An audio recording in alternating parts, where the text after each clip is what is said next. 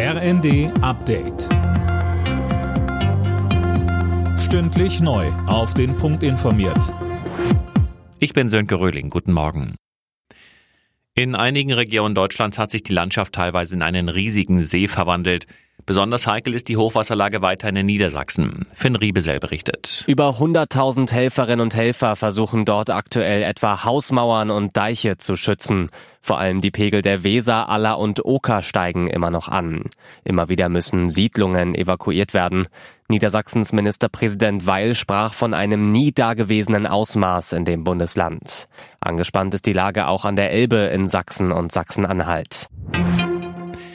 Der Bundesvorsitzende des Virchow-Bundes Heinrich droht mit längeren Ärztestreiks. Sollte sich bei dem geplanten Gipfel mit Gesundheitsminister Lauterbach im Januar keine Bewegung abzeichnen, werden die Praxen danach für eine ganze Woche schließen, sagte Heinrich der Rheinischen Post. Keine Einigung mehr in diesem Jahr im Tarifstreit im Einzelhandel. Das haben der Handelsverband Deutschland und die Gewerkschaft Verdi am Abend mitgeteilt nachdem ein Kompromiss für das Tarifgebiet Hamburg nicht zustande gekommen ist. Imme Kasten. Ja, und eine Lösung für Hamburg hätte eigentlich als Vorbild für die anderen Tarifgebiete gelten sollen. Vom HDI hieß es, das Ganze sei nun an den überhöhten Vorstellungen der Gewerkschaft Verdi gescheitert. Verdi wiederum warf der Arbeitgeberseite vor, sich nicht bewegt zu haben. Eine Lösung im Tarifstreit für den Einzelhandel ist damit also weiter erstmal nicht in Sicht. Wer Brückentage clever nutzt, kann im nächsten Jahr deutlich mehr freie Zeit rausholen. So fällt etwa der Tag der Arbeit, also der 1. Mai, auf einen Mittwoch.